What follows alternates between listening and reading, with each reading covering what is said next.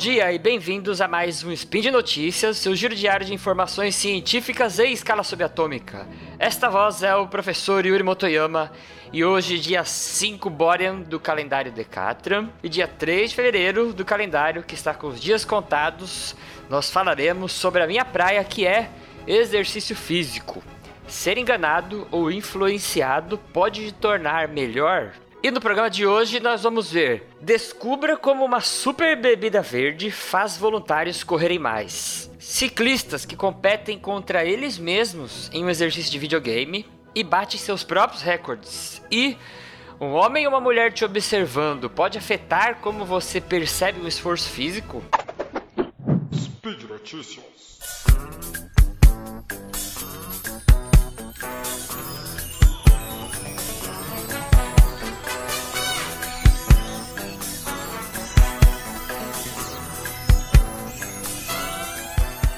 Na primeira notícia que saiu no European Journal of Sport Science em 2017. Os pesquisadores queriam avaliar o efeito de uma bebida verde sobre a performance física de voluntários. Esse trabalho levanta uma teoria que a gente também pode observar como efeito placebo, né? Rapidinho, placebo é quando você dá substâncias inócuas, né, que não tem efeito nenhum, e elas podem gerar efeitos dependendo do delineamento da pesquisa, né? Eles também explicam isso por uma teoria que se chama teoria da expectativa, que dependendo da forma como você espera um resultado, isso pode também te afetar de alguma forma. Esse trabalho ele aponta que esse efeito placebo, ele pode agir sobre a fadiga, né, sobre a forma como nós cansamos, em quatro pontos principais. Um é a crença você acreditar que você consegue mais, por exemplo.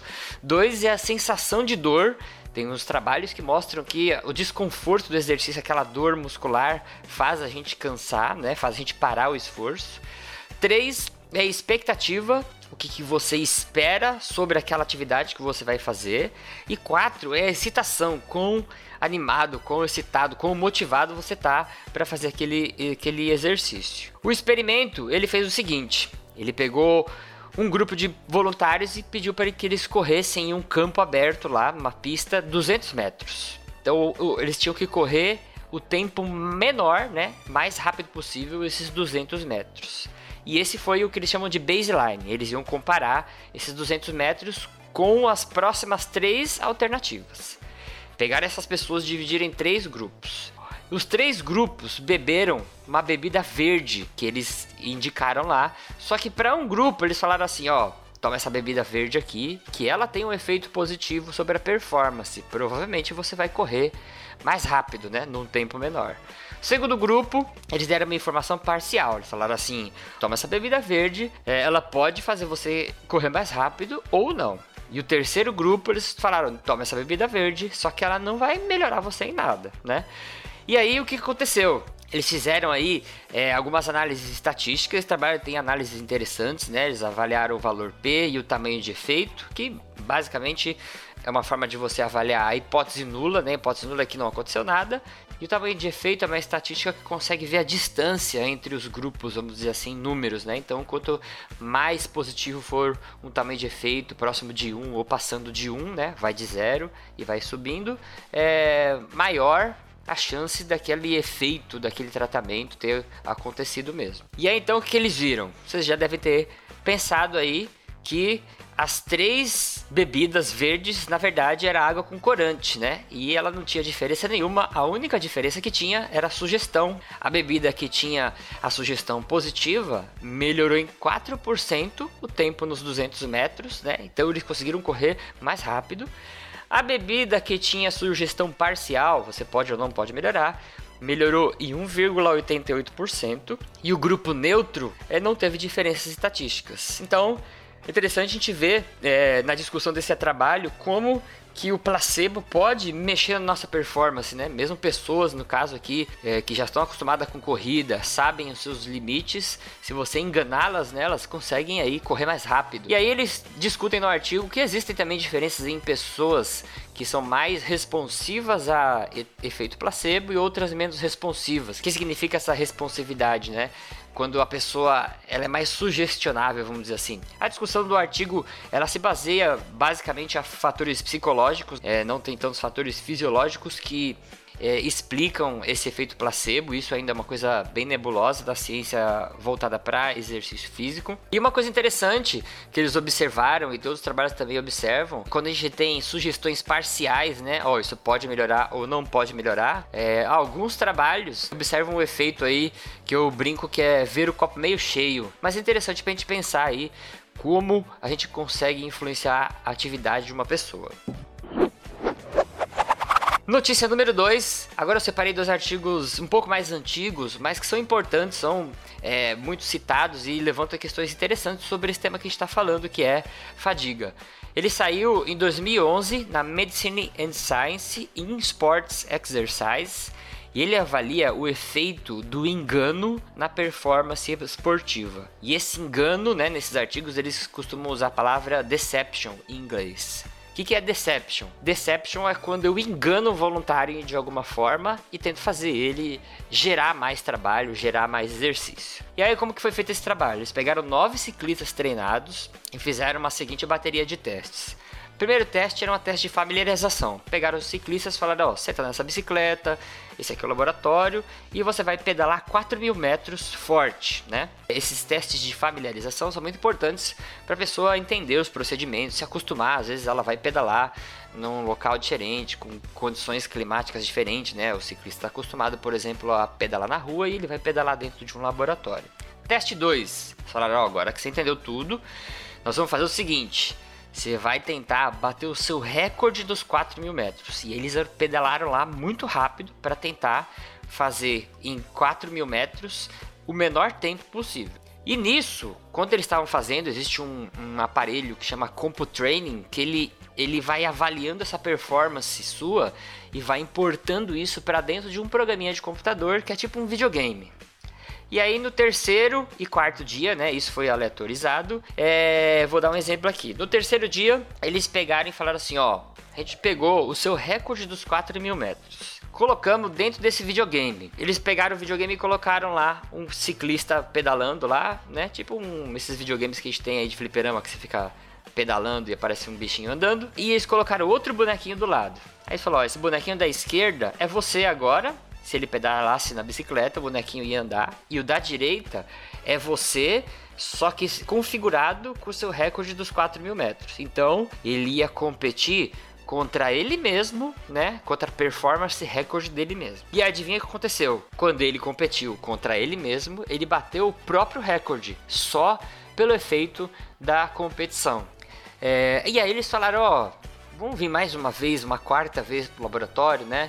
E repetir esse experimento de novo só para ver se você consegue bater de novo o seu recorde. Quando eles voltaram para fazer a segunda tentativa, né, que era que eu falei aleatorizada, eles programavam esse computadorzinho para fazer o ciclista correr 2% mais rápido do que o próprio recorde. Então, enquanto numa condição ele competia contra ele mesmo, né? Igualzinho. Na outra condição, ele competia contra ele, vamos dizer assim, hackeado, melhorado. Então, ele corria contra ele 2% mais rápido. E aí o que aconteceu? De novo, se eles competissem contra eles mesmos, sem saber que aquilo estava 2% mais rápido que o recorde deles, eles conseguiram melhorar o próprio recorde. Isso é muito interessante, né? Eles fizeram avaliações de análise de gases, que é uma forma de você ver a predominância do sistema energético, né? E viram que intrinsecamente o corpo consegue mudar algumas marchas, vamos dizer assim, se você imaginar um carro, e eles conseguiram gerar potência por mecanismos anaeróbios maiores. E aí o que, que significa isso? Ele conseguiu usar reservas energéticas, usar mecanismos que geram mais potência muscular na hora que ele estava competindo contra ele mesmo 2% mais rápido, só para poder ganhar dele. Sem saber, né, que ele estava correndo contra ele 2% mais acelerado. E o terceiro e último trabalho foi publicado na revista Perceptual Motor Skills em 2012 e ele fez uma pergunta muito interessante. Será que se tiver um homem e uma mulher observando você numa atividade física, isso pode mexer com a forma que você percebe o esforço? E aí, eles fizeram duas avaliações básicas que eu vou explicar para vocês, uma que chama percepção de esforço e outra que se chama escala de afeto.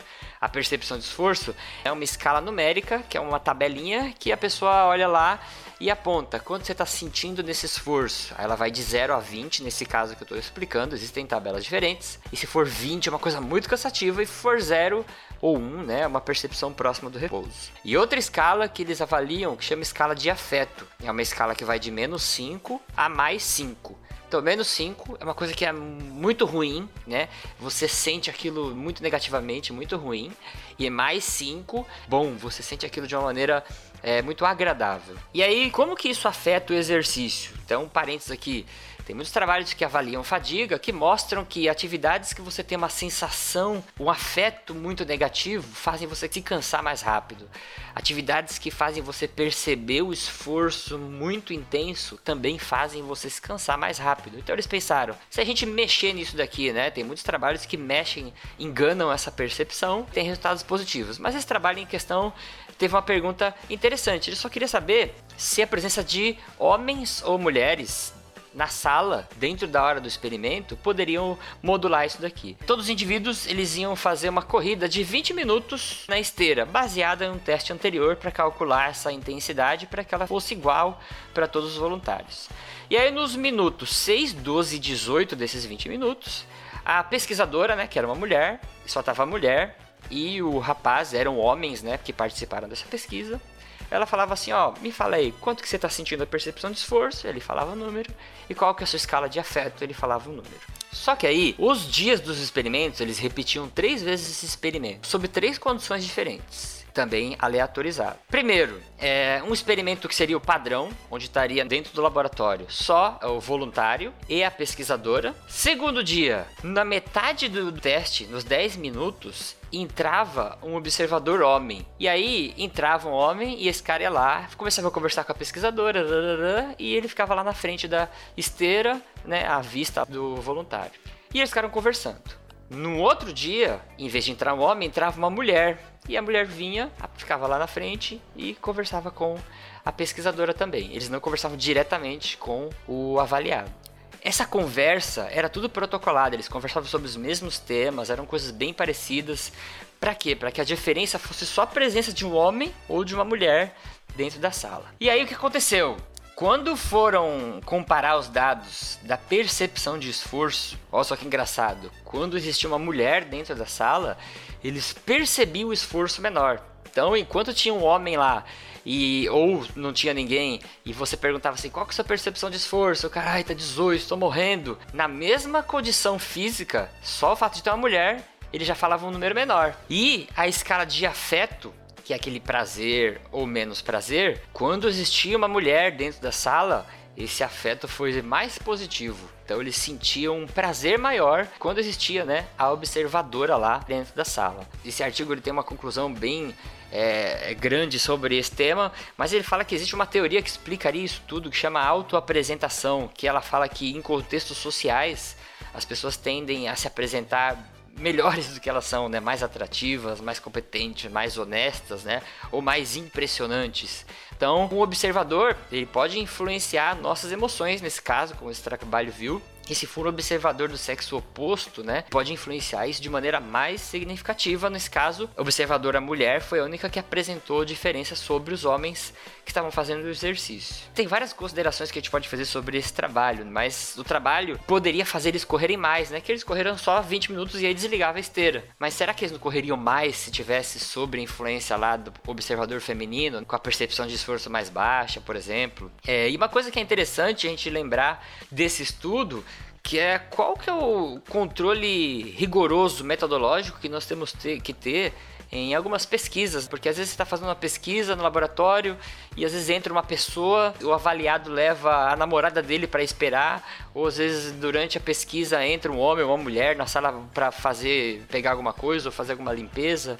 Então, esses são fatores que quando a gente fala de controle de pesquisa são importantes para serem considerados. E o mais engraçado, que a gente vê vários vídeos em academia, esses vídeos de brincadeira na internet, onde o rapaz está fazendo exercício, aí passa uma moça toda bonitona, ou tem uma moça fazendo exercício e vem um rapaz todo bonitão e eles fazem uma pose e fingem que não estão cansados. Isso também é uma coisa que, se você for observar, existe na realidade, né? A gente está em contexto social e as outras pessoas podem influenciar a forma como a gente percebe as coisas, inclusive em contextos de exercício. E por hoje é só, pessoal. Lembro que todos os links comentados estão no post dos artigos, deem uma lida. Também deixe lá seu comentário, elogio, crítica. Lembro ainda que esse podcast ele só é possível acontecer por conta do seu apoio no patronato do SciCast, tanto no Patreon quanto no Padrim. Grande abraço nem sempre ser enganado pode te prejudicar e até amanhã.